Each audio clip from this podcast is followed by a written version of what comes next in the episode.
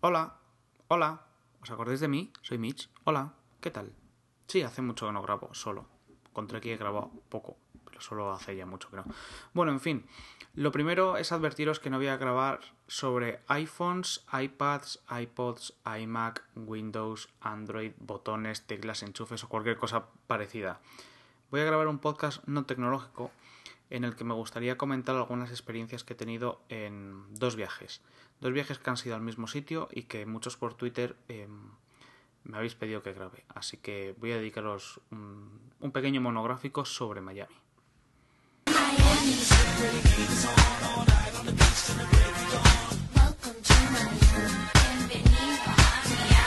Este es el podcast, ya ni me acuerdo, de friqueando.es. Empezamos. Por cuestiones de personales de vacaciones, en enero me fui casi dos semanas a Miami y por cuestiones laborables la semana pasada estuve una semanita. Son viajes muy distintos unos de otros, cambia totalmente el enfoque, pero al estar dos veces y ir conociendo sitios, yo creo que puedo comentar alguna cosilla que otra y hacer recomendaciones para aquellos que podáis estar interesados o no en ir a Miami. Lo primero que tengo que decir es que si habéis estado en Estados Unidos antes y no habéis visto Miami, no os va a parecer en nada que conozcáis. Es un país totalmente distinto. Yo de Estados Unidos solo conocía eh, la costa este, más al norte. Conocía Nueva York, Boston y Washington, que son ciudades muy americanas, muy, como digámoslo, cosmopolitas, muy modernas. Y aunque Miami también tiene parte de esa modernez, parte de ese downtown con rascacielos y tal, es muy distinto. Es, es, un país totalmente distinto. Lo único parecido es que eh, tienen dólares, ven la CNN y les encantan las armas. Por el resto hay pocas, pocas similitudes. Para aquellos que queráis ir, pues voy a estructurar el podcast como una especie de, de guía de viaje, empezando desde los primeros pasos hasta que ya vuelves. Entonces, lo primero es pensar el número de días que tienes, y en base a eso ir planificando. Para mí, según mi experiencia, una semana es totalmente suficiente. Si tienes una semana es que directamente no vayas. Vete a otros sitios como, por ejemplo, Nueva York, si quieres ir a Estados Unidos, que se ven menos tiempo. Y digo esto porque tal vez Miami como ciudad es muy pequeña y se ve en dos días la tienes vista. Pero hay tanto que hacer alrededor que es una pena no hacerlo por falta de tiempo. Así que mi recomendación, dos semanas. Dos semanas. Si tienes tres, muchísimo mejor, pero en dos semanas yo creo que sí que ves todo lo más importante de la zona. Y entonces, lo primero que tienes que hacer, pues eso, tienes el tiempo que son dos semanas. Coges los vuelos, que normalmente no son muy caros, o mejor dicho, no son excesivamente caros, y si encuentras alguna oferta de Iberia, incluso te salen tirados de precio. Yo cuando fui en enero me costó con Iberia directo desde Madrid 417 euros y de vuelta, con lo cual creo que es un precio muy muy bueno. El segundo viaje que hice me lo pagó la empresa y fue en business, así que fue mejor, porque ni pagué y fui en business. Pero para planificarnos unas vacaciones, nada, turista y a lo más barato.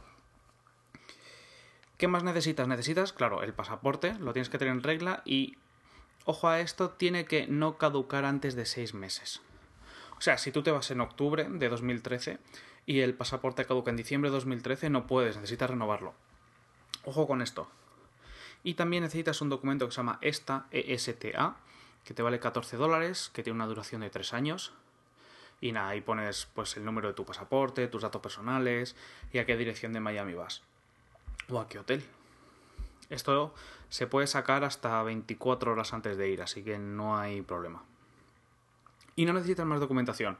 Si quieres alquilar un coche, deberás tener el carnet de conducir internacional, aunque a nosotros la agencia de alquiler de coches no nos lo pidió, pero en teoría sí que lo debes de tener.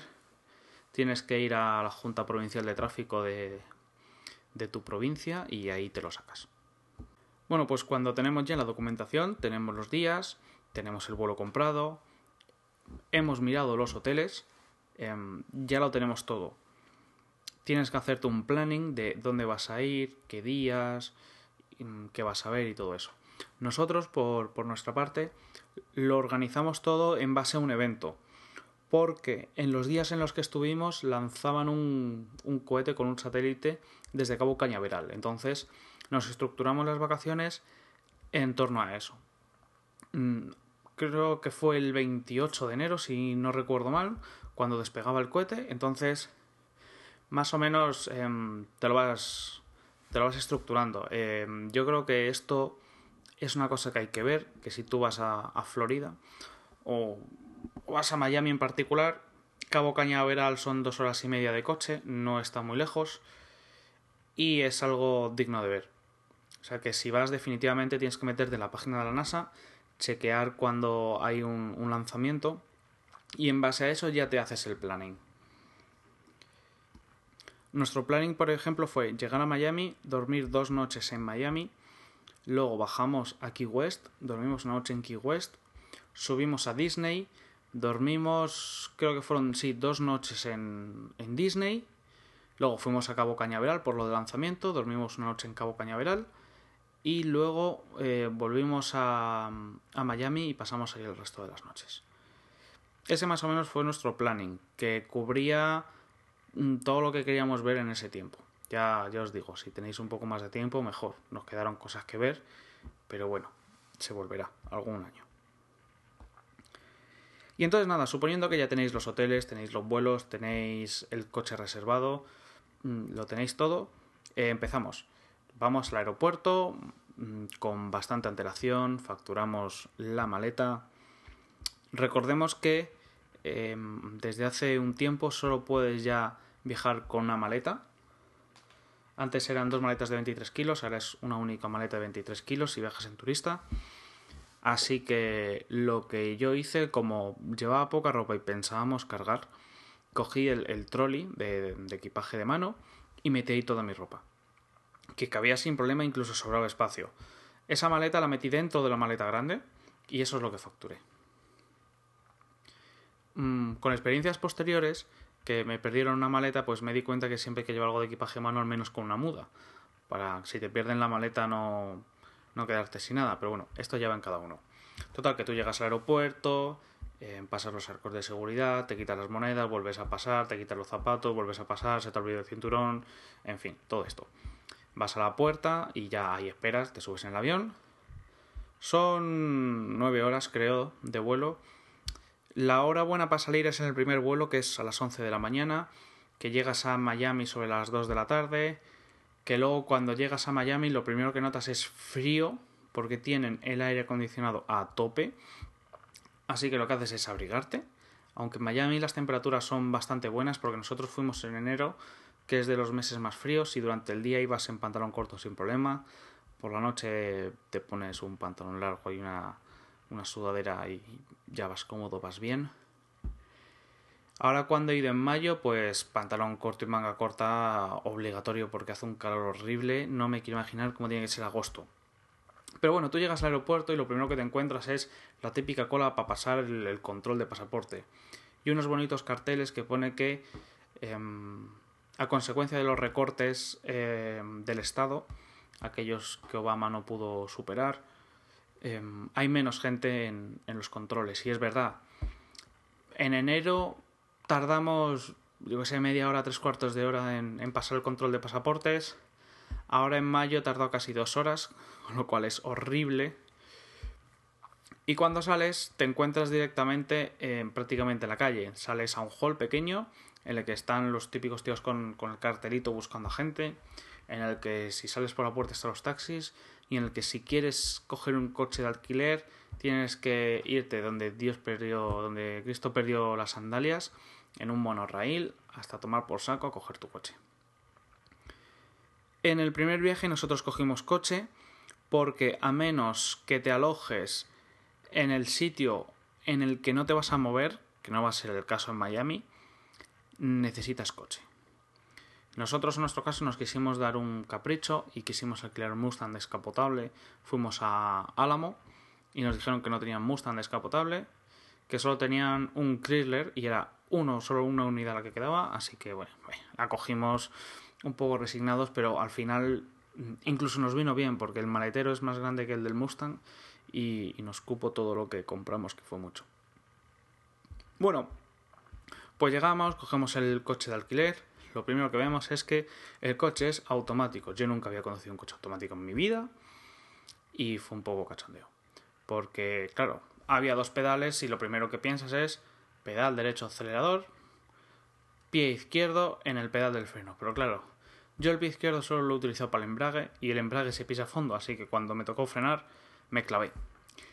el coche se quedó totalmente parado y hazme una buena zapatista. Así que eh, lo que decidí fue lo más lógico que creo yo es mm, usar solo el pie derecho.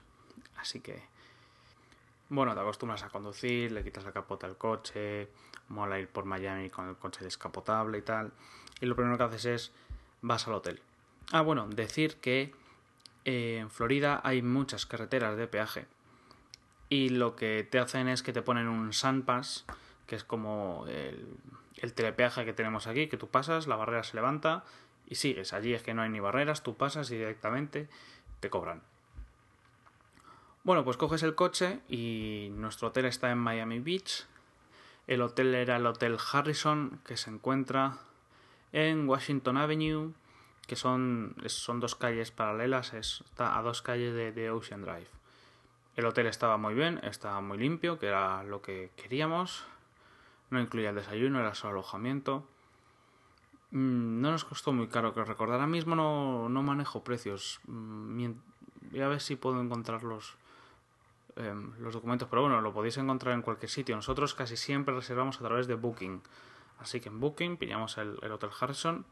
Muy bien, la verdad es que no teníamos queja. El hotel estaba al lado de Ocean Drive Em, no tenía aparcamiento como ningún hotel en Miami tiene, solo tiene valet parking, que es que llega un chaval, coge el coche, se lo lleva a aparcarlo a saber dónde y cuando lo necesitas em, viene y lo trae y te cobran 30 dólares al día. Pues nada, en los primeros días por ahí por Miami, pues ves South Beach. En Miami Beach, para, para ver, tienes South Beach, el resto no tiene mucho que ver. Sí que ves la zona de Ocean Drive, la parte Art Deco, Miami Beach, te haces las fotos con las casetas de los socorristas donde pone Miami Beach. Subes para arriba Lincoln Road, que es una calle peatonal en el que está lleno de tiendas, en el que está el Apple Store, en el que podéis comprar cositas de Apple. Ojo al comprar porque en Apple pasa y pasa en muchas tiendas que el precio que te viene es sin impuestos, es sin IVA. Entonces tú tienes que sumar el 7% creo que es de impuestos locales. Si pagas con tarjeta es muy probable que te carguen suplemento por compra de tarjeta. Hace tiempo no lo hacían, ahora sí, pues depende de tu entidad, te cobrará un 1, un 2, un 3%, lo que sea. Así que em, echa cuenta, saber que te merece la pena. Porque depende de hasta qué cantidad o desde qué cantidad te va a merecer más la pena pagar con efectivo o pagar con tarjeta. Em, nosotros llevamos muchísimo efectivo, no me acuerdo cuánto, pero nosotros casi todo lo pagamos con, con billetes. Entonces, esas son cuentas que tienes que echar. Veis el tipo de cambio que hay y veis para, yo que sé, para 50 dólares que te puede costar comer, cuánto te cuesta pagándolo en efectivo al cambio que está, con la comisión que te cobra el banco, y cuánto te cuesta si lo compras con tarjeta y pagas la comisión de tarjeta. Porque la comisión de tarjeta em, depende del banco. Hay unos bancos que te dicen, pues te voy a cobrar un, 2 euros de comisión hasta 100, 100 euros. O sea, te cobro una comisión de un 2% con un mínimo de 2 euros. O sea que si gastas 2, 30, 40, 80, 99, te va a cobrar 2 euros de comisión. Y a partir de 100 es un 2%. Y si gastas 100 son 2, si gastas 200 son 4 euros y así. Entonces ahí tenéis que echar vuestra regla de 3 y ver el dinero que vais a cambiar o no vais a cambiar. De igual forma, cuando vayáis a las tiendas que iréis, cuando vayáis a los outlets que iréis, gastaréis un montón de dinero. Pero claro, tú dices, pues me voy a gastar ese día 600 dólares en compras. Pero claro, 600 dólares de poquito en poquito. Pues bueno, ahí vosotros os, os vais apañando. Total, que, que, vais por Lincoln Road, que es una calle peatonal que está llena de tiendas, llena de restaurantes, llena de bares. De ahí está muy bien un restaurante que es un cubano, que está yendo desde em, Ocean Drive en adelante. Está a la acera de la izquierda, está en la misma acera que el Apple Store, un poquito más adelante. Un poquito antes de llegar hay un japonés que también está muy rico. Hay un italiano que también está muy rico. Es que no me acuerdo de los nombres, soy fatal para los nombres. Justo al final de Lincoln Road, a la derecha, em, ese sí me acuerdo, está el Lluvia, con J, Jubia, que subes arriba del todo, que es un ascensor que subes arriba del todo, y hay unas vistas eh, cojonudas de, de, todo el skyline de, de Miami, y es totalmente recomendable, aunque solo subas a verlo. Pero tienes que subir por la noche, porque por el día creo que no está abierto. Entonces, solo por la noche hay un mirador y está muy bien. Si te quieres tomar ahí unos copazos, pues te pegan un buen palo y, y nada, y subes y lo ves. Y luego, pues entre la calle 16, creo, y la 17, está Española Guay, que yo cuando fui tenía bastante fama y cuando la vi dije que eso era una puta mierda porque tenía dos restaurantes y ya está. O sea, ahí no te esperes mucho porque hay un restaurante eh, hispano y hay otro al lado y una floristería y, y ya. Y no hay nada más. Y todo eso es South Beach, no tiene más. O sea, South Beach es la playa, es Ocean Drive, es Lincoln Road y ya. Ya no tiene nada más que ver. Puedes pasear ahí todo lo que quieras y, o montar en bici, porque hay bicicletas que, no son muy caras, creo que era un dólar. uno o dos dólares son total. Como hay, muchísimos puntos para coger y dejar bicicletas, y es una opción muy interesante para verlo si no quieres patear, el cogerte una bicicletilla de esas de alquiler.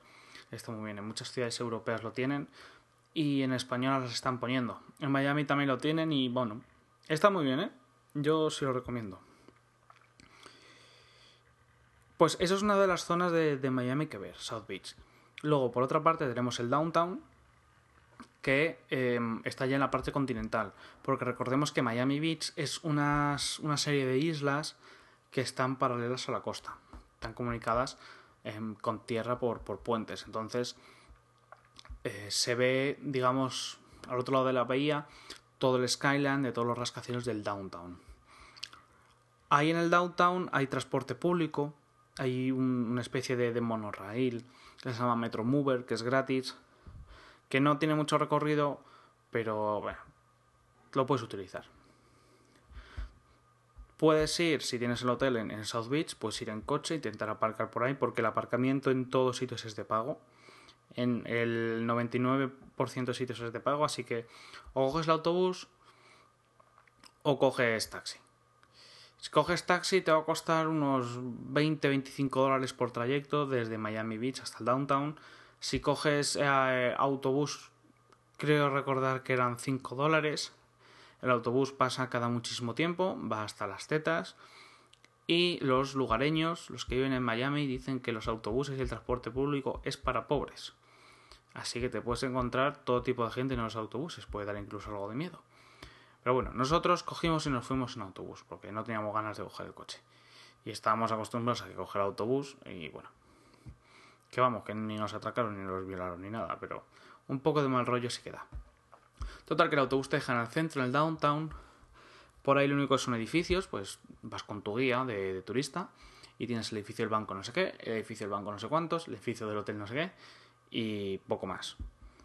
No hay ningún edificio histórico que ver por ahí ni, ni, nada. Así que te das una vueltecita, intentas que no llegue de noche por el downtown porque eh, no es muy recomendable. Incluso a nosotros un policía nos dijo que no fuéramos de noche por esa zona. Así que no vayáis. Lo que sí tenéis que ir sí o sí es al American Airlines Arena, que es donde juegan los Miami Heat. Ahora mismo está acabando la temporada, pero si vais a partir de cuando empieza la temporada regular es muy recomendable ir. Yo nunca había ido a un partido de la NBA, el baloncesto no me va mucho, pero hay que reconocer que esta gente sabe montar un buen espectáculo. Esta peña, pues, en los partidos de baloncesto, arma la de Dios, tienen ahí una zapatiesta, con vídeos, con música, con actos, con una banda de música que baila, con la cheerleader, con concursos, con, en fin, con un porrón de cosas. Um, las dos veces que está en Miami he ido la NBA. La primera fue un partido de temporada regular, que bueno, estuvo bastante entretenido, ganaron de paliza, el Lebron estaba a tope. Y la segunda vez fue el primero de los partidos de, de la final de la conferencia este, que jugaban contra los Indiana Pacers, hubo prórroga, canastas en último segundo.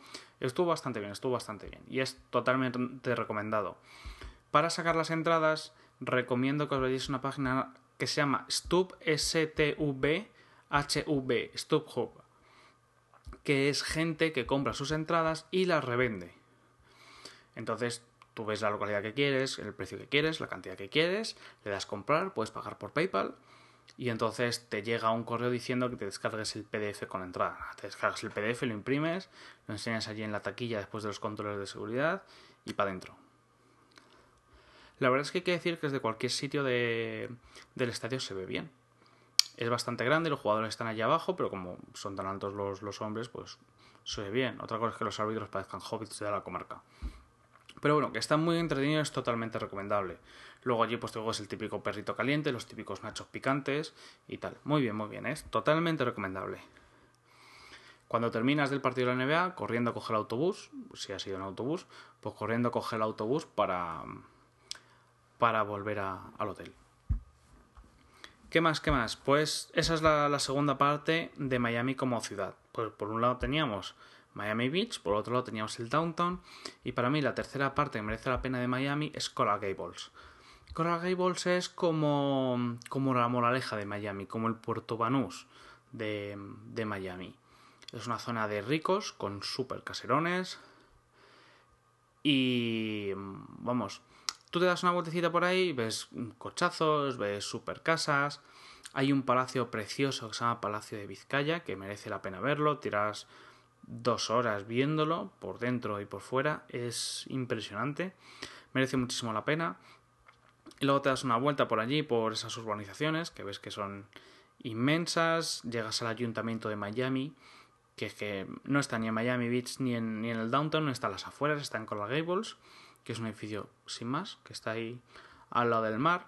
Pero bueno, dices, he visto el ayuntamiento.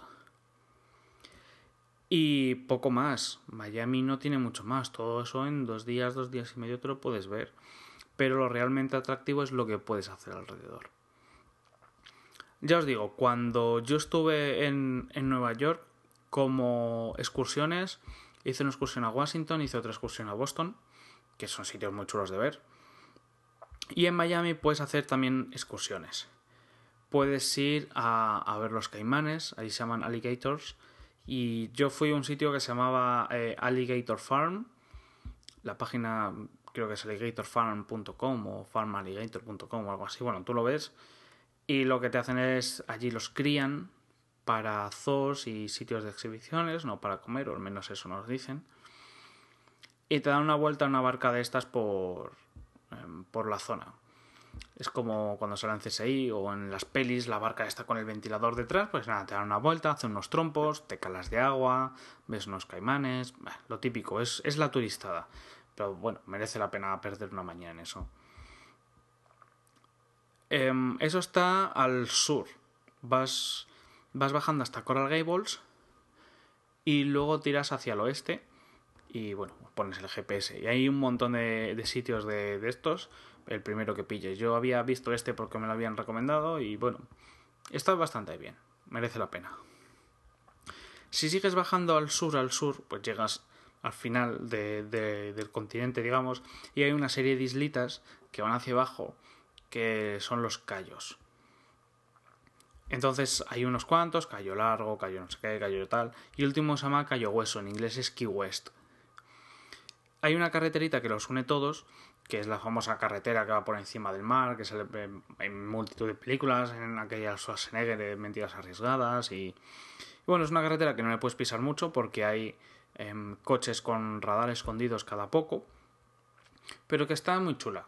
La verdad es que está, está muy chula de. Nosotros, además, cuando fuimos al descapotable, pues nos flipábamos. Ahí, fíjate cómo voy, hasta que te empieza a pegar la solana y echas el techo y ya sigues con el aire acondicionado puesto. El último, la última isla es Key West. Y es muy recomendable ir para el, anochecer, es muy bonito. Tiene ahí como una especie de, malecón. Y desde ahí ves el, anochecer y mola un montón. Nosotros además llegamos con 5 minutos, que nos había pillado un atascazo enorme. Y llegamos justo, justo, justo para verlo. La verdad es que está muy bonito. Esa noche dormimos en el típico motel americano, que salen todas las pelis. El hotel se llamaba Blue Marlin. Tampoco me acuerdo lo que me costaba. Ese sí que vino con, con desayuno. Nosotros llegamos por la tarde-noche, porque el plan era llegar por la tarde-noche, ver el atardecer y el día siguiente hacer turismo por ahí, que es que no tiene nada, en una mañana nos lo vimos todo. Entonces, em, nada, llegamos, vimos el atardecer, luego fuimos al hotel, dejamos las cosas y el hotel está al lado de, de la zona típica. Entonces hay una calle, que ahora no me acuerdo cómo se llamaba, pues esa calle te la recorres entera, que tiene un kilómetro y medio de largo, y cuando llegas al final está pues el malecón, em, había como cacharros de feria, en fin, está toda la parte animada. Cenamos en el Hard Rock, bueno, se cenó bastante bien. Es una casa típica porque son casas coloniales y cuando estás en Key West parece que estás en otro país distinto, parece que es un país caribeño, con casas de madera, casas elevadas, para, para el tema de huracanes. Y todo esto y humedad del suelo, pues son casitas que están elevadas sobre el suelo. Muy pintoresco todo, casas muy coloridas, un estilo de vida muy, muy relajado, casi caribeño. Ya digo, parece otro país distinto. Y nada, pues esa noche nos fuimos a dormir, el día siguiente empacamos las cosas de nuevo y estuvimos viendo la zona. Pues está la típica boya que pone que es el punto más al sur de Estados Unidos. Vimos las típicas casas, te das una vuelta por ahí, tomas algo y después de comer nos piramos. Teníamos un buen viaje porque hacíamos directos desde Key West hasta Orlando, que eran casi 8 horas de, coche, si no había atasco. Así que con paciencia nos fuimos subiendo para arriba, fuimos parando para comer donde pillábamos y bueno, y llegamos a Orlando porque mm, íbamos a ver los parques. Orlando, como ya sabéis, es ciudad de, parques de atracciones. Disney tiene tropecientos parques, Universal tiene otros cuantos, hay zoos, hay Acópolis, hay, hay de todo. Nosotros íbamos a pasar un día en Disney y otro día en Universal. Hay gente que se tira un montón de días, pero bueno, aparte que a mí los parques de atracciones y las atracciones en general no me van mucho, pero mm, había que verlo, había que ver Disney. Disney mola, está bien. Uno cuando es niño pues ha visto todas las pelis de Disney, se sabe las canciones y está muy chulo. La verdad es que lo tiene muy bien montado. Yo no he ido nunca al de Francia, este es el primero que voy pero mi chica sí que ha ido al de Francia y dice que son muy parecidos y tal, pero que está bien, vaya, que, que no es mal sitio, que te tiras todo el día y aún dices, joder, pues es que me da para estar medio día más. O sea, que es que es un parque realmente grande. O sea, puedes estar un día entero sin repetir de atracciones como estuvimos nosotros. De hecho, en la mayoría no montamos, montamos en, en unas cuantas las que nos dio tiempo. Y es que puedes estarte dos días tranquilamente en ese parque se come allí, se come bien, no hace falta llevarse comida, no es, no es caro comer allí. En general en Estados Unidos o en, Miami y no es caro comer. Es una de las cosas sorprendentes, que es que el nivel de, de vida no es nada caro. De hecho, aquí en España cuesta más comer que allí. Bueno, pues nada, pues te ves el parque y todo eso. El día siguiente fuimos al parque de Universal, que ese ya, digamos, es más parque de atracciones y menos parque temático. Eh, igual que el de Disney, pues tiene pues, las atracciones de la Cenicienta, de la Bella y la Bestia, de no sé qué, de no sé cuántos. El de Universal, digamos, pues tiene la zona Marvel, la zona de niños, la zona de Harry Potter, la zona de Parque Jurásico.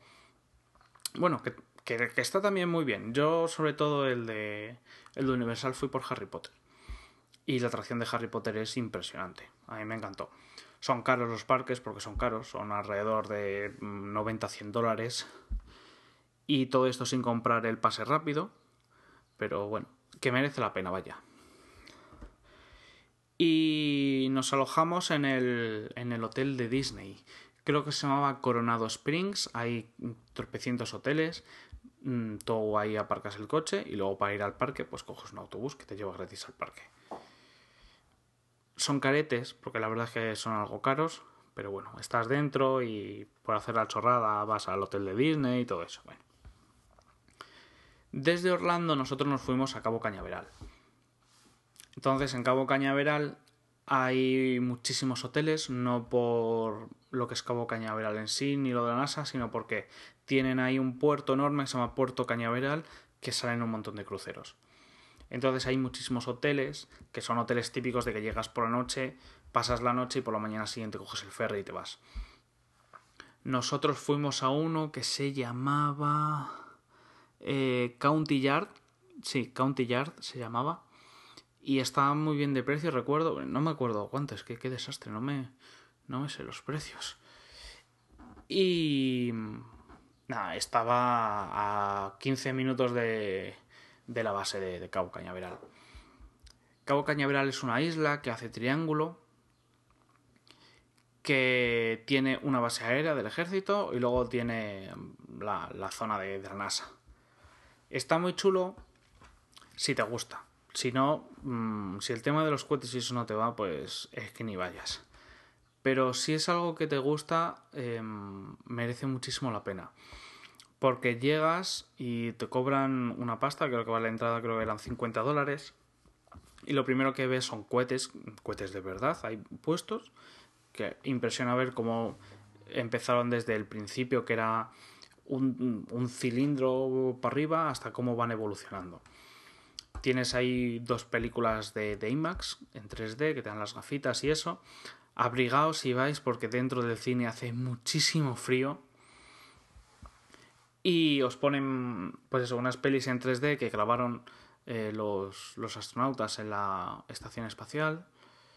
Eh, ah, mira, he encontrado los precios, ahora os voy diciendo. Pues eso, que, que lo grabaron en la Estación Espacial Internacional. Los vídeos están súper chulos, son impresionantes. Luego hay atracciones, o sea, atracciones o excursiones varias, te llevan a un sitio, te llevan a otro, te llevan a ver una base de lanzamiento. Ese día no había excursiones porque como era día de lanzamiento, pues estaba un poco restringido al público. Donde sí te llevan es a ver el Saturno 5, que tienen allí el, el cohete desmontado, que es con el que llegaron a la Luna. Tienen un montón de trajes espaciales, tienen una de las cápsulas con las que llegaron a la Luna en uno de los viajes. O sea, tienen un montón de cosas y la verdad es que yo salí encantado, es de lo que más me gustó. Te tiras todo el día, porque nosotros llegamos a las 10 de la mañana y cerraron a las 5 y media de la tarde y, y prácticamente nos echaron. Y la verdad es que para mí fue toda una experiencia, a mí me encantó, a mí que me encanta el espacio y todo eso, me encantó. ¿Qué más? ¿Qué más? Ah, sí, después de eso vimos el lanzamiento. Entonces, te vas a, a, la ciudad que hay al lado, que se llamaba... Mm, no me acuerdo cómo se llama. Bueno, Cabo Cañaveral, leche. Que lo ves ahí. Y entonces ahí había un, un parque y en la playa y... A ver, que lo estoy buscando y como soy un hombre y no puedo hacer dos cosas a la vez. Cabo Cañaveral. Me meto en mapas. Mapas, mapas. Vale, muy bien. Pues en la propia ciudad de, Cabo Cañaveral hay un parque que se llama Jetty Park. Te cobran 5 dólares por entrar al parque. Y entonces pues tú dejas el coche en aparcamiento y es la zona fuera de Cabo Cañaveral más cercana para ver los lanzamientos. Y la verdad es que el lanzamiento era nocturno, o sea, solo íbamos a ver, digamos, la llama del cohete y la silueta, no íbamos a distinguir mucho, pero está muy bien, está muy bien. Además, fue curioso porque el viento venía de espaldas nuestro y casi no se escuchaba.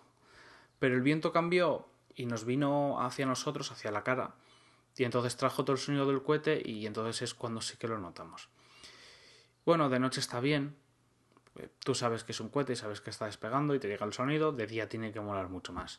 Así que os digo, ahí os metéis en la página de, de la NASA y, y, lo veis. Bueno, pues después de ver el, el asunto del cohete, nos fuimos a dormir al hotel. Tengo ya aquí la lista de precios.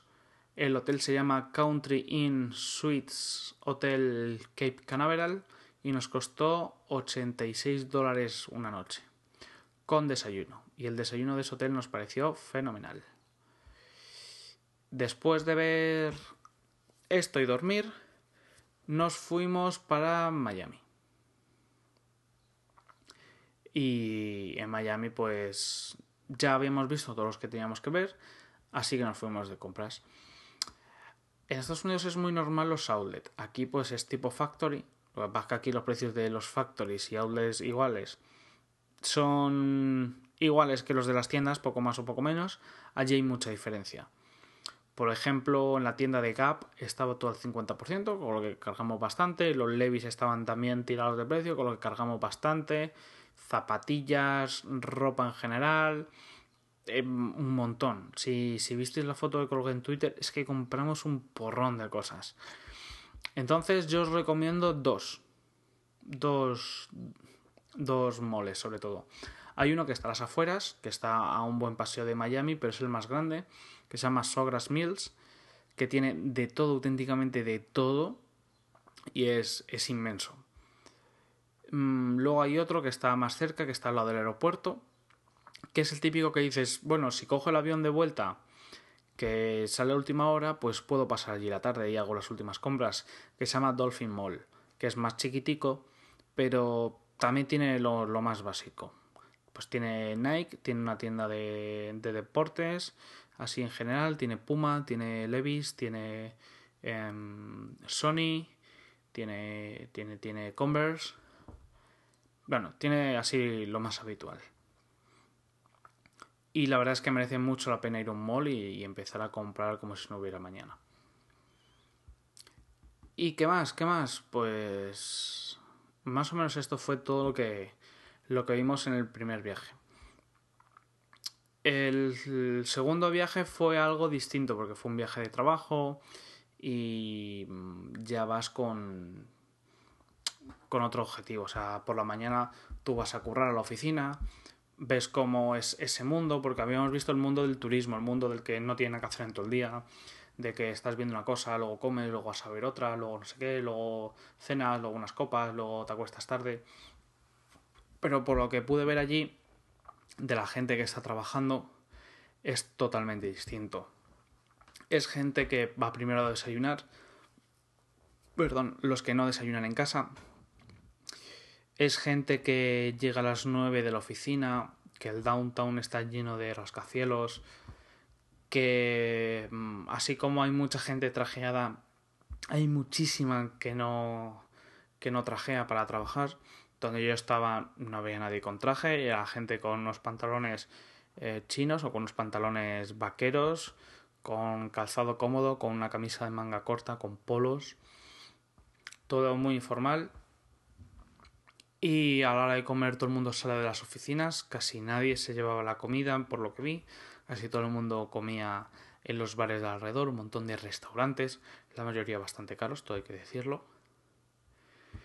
Y mm, a las 6 de la tarde allí no quedaba ya ni el tato en las oficinas, pero los bares sí que estaban bastante animados.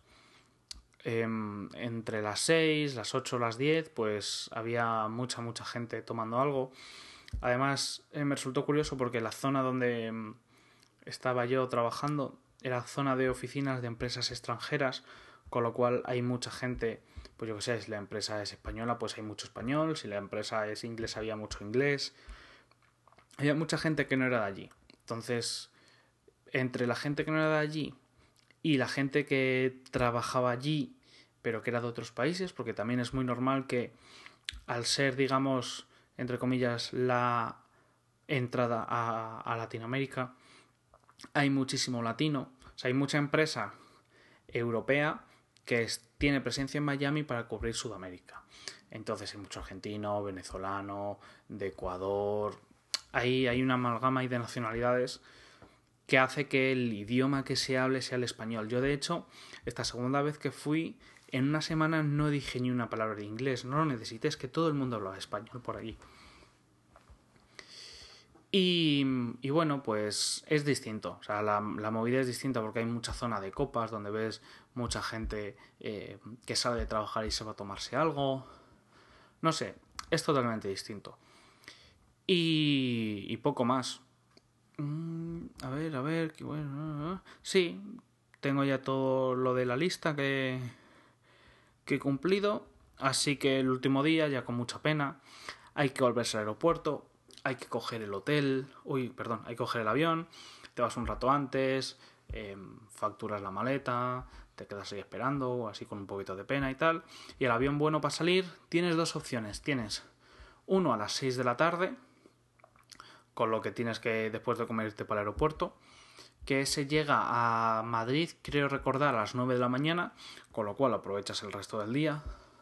Y otro que es con el que yo volví, que sale a las 10 y media de la noche de allí, con lo que aprovechas el día entero entero. Y cuando llegas aquí es la una del mediodía. Yo prefiero ese porque aunque llegas aquí a la una del mediodía, como el jet lag te revienta, pues estás el resto del día que sí que no. Y el, día siguiente también estás que sí que no. Em, prefiero eso que llegar a las 9 de la mañana y estar hecho polvo todo el día. Así que bueno, eso ya es, ya es cuestión de gustos. En conclusión, eh, Florida mola, es un sitio muy chulo para estar dos, tres semanas de relax. Miami mola también, es una ciudad que tiene lo mejor de las ciudades cosmopolitas y lo mejor de una vida más relajada. Y es un sitio que no debéis dejar pasar. Y vamos, yo lo recomiendo totalmente. Es un sitio súper guapo, la verdad. Vamos a, dejarlo. Y poco más, he encontrado los precios de los hoteles, por si más o menos queréis. Em, queréis tener una guía.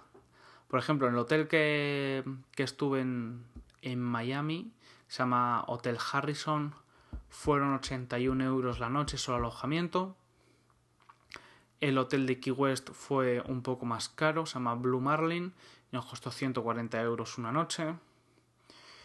Em, el hotel de de Orlando fueron 260 euros dos noches. El hotel de Cabo Cañaveral ya os lo he dicho y ya está. Y eso todo, pues cosas importantes que tenéis que llevaros para el avión tapones para los oídos porque se hace muy pesado 8 horas escuchando el ruido del, del avión acordaos de los adaptadores para los enchufes eh, llevaos sí o sí gafas de sol, gorra, crema, todo eso porque a cualquier época del año pega bien. No os olvidéis del tema de la fecha del pasaporte, de la documentación del ESTA, del carnet de conducción internacional y pues nada, luego ya pues lo demás que queréis llevar es cosa vuestra. Así que bueno, esto la verdad ha sido todo. Me estoy extendiendo demasiado y como es algo que me habéis pedido y tenía ganas de grabar y tenía ganas de grabar algo que no estuviera relacionado con la tecnología, pues aquí va, vacaciones en Miami. Espero que os haya valido la pena y cualquier cosa o duda me preguntáis. Adiós.